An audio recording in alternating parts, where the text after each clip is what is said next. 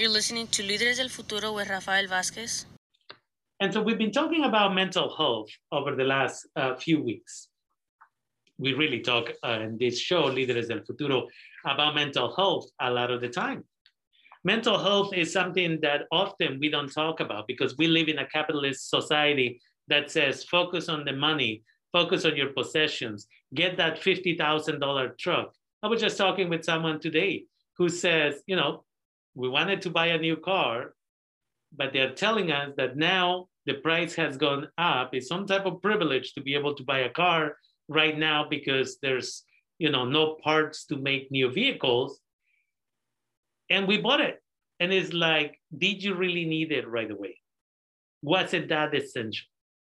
Right. And for some people, perhaps it is. But for other individuals, it's just about showing off when we talk about mental health, when we talk about COVID, we also have to understand how our mental health has been affected by COVID. And that means or depression or anxiety.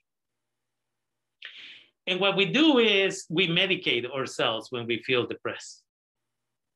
For those of us who have been uh, working from home, because we're privileged to be able to keep a job and not have to go and risk our lives, for those of us, what we tend to do often is we go to the kitchen to maybe get a little bit more coffee or tea and grab a couple of cookies or grab this or grab that. And we've been gaining a lot of weight.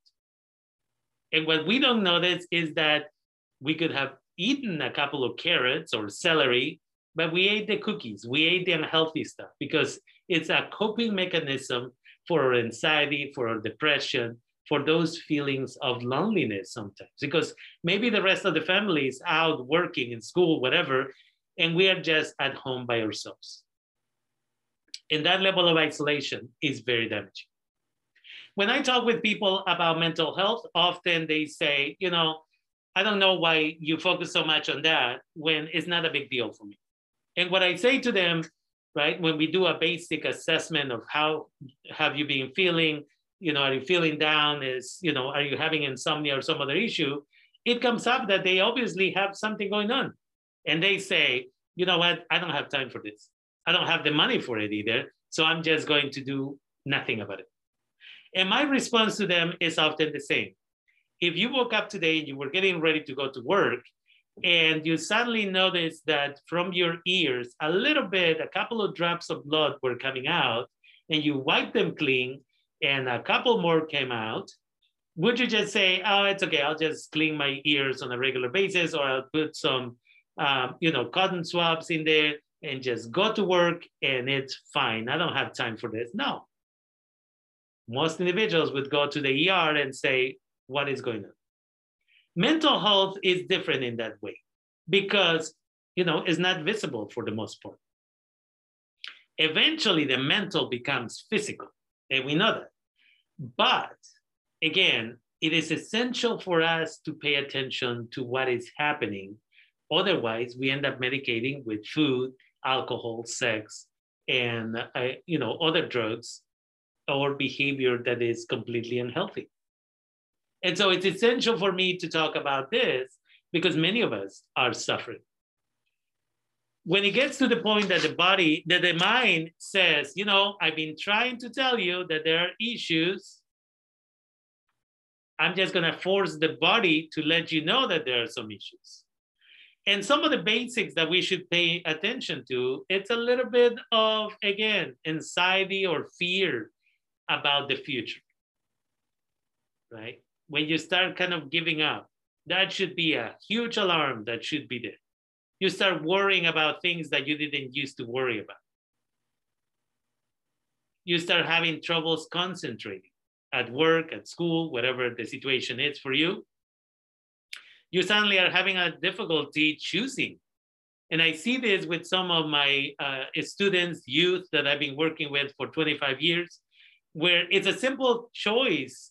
And this happens with the victims of emotional abuse during childhood where do you want to go eat? Do you want to go eat Mexican or do you want to go eat a burger?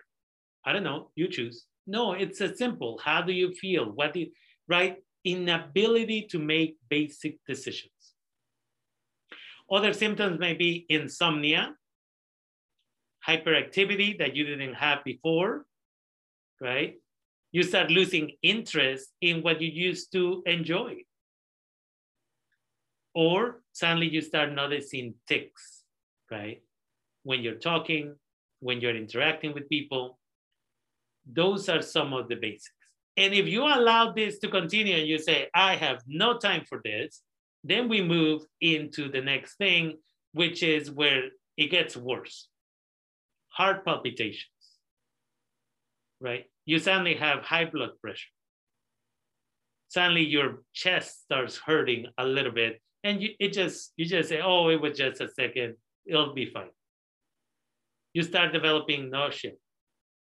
You start having trouble, digestive problems, right? You have diarrhea on a regular basis. So it's not that you ate bad food one day and that's it, but it just keeps happening far too often. And you get headaches on a regular basis. You feel tired. You feel, again, that it's too much work, that there's too many responsibilities.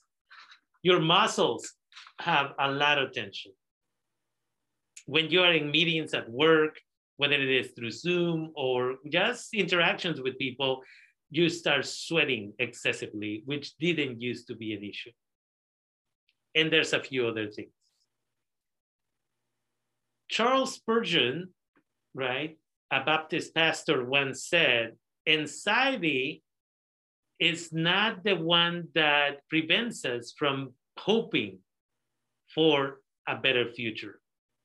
But anxiety is what gets us tired about what's happening today it is important to pay attention to our mind. It is essential that we pay attention to our body. And again, how do you deal with this? Exercise, getting together with friends, following COVID protocols, of course, safe, safety is, is number one. Uh, going for a hike, spending time with your children.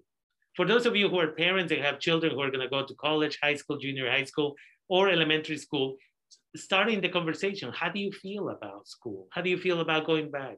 Do you feel it's safe? Having these type of conversations. I have this uh, child that a teenager that I transport to a summer program that ends tomorrow. And you know, almost every day I do a check-in as we're driving. How do you feel? Today, you know, and how's everything in preparation for getting back to school? Oh, I haven't gotten my class schedule. I don't know when, you know, what paperwork am I gonna need? I don't think the school has sent the, you know, the items I need to have for school, whether it is notebooks or whatever, because he wanted to go with his parents to purchase those items this weekend, right? That anxiety in general.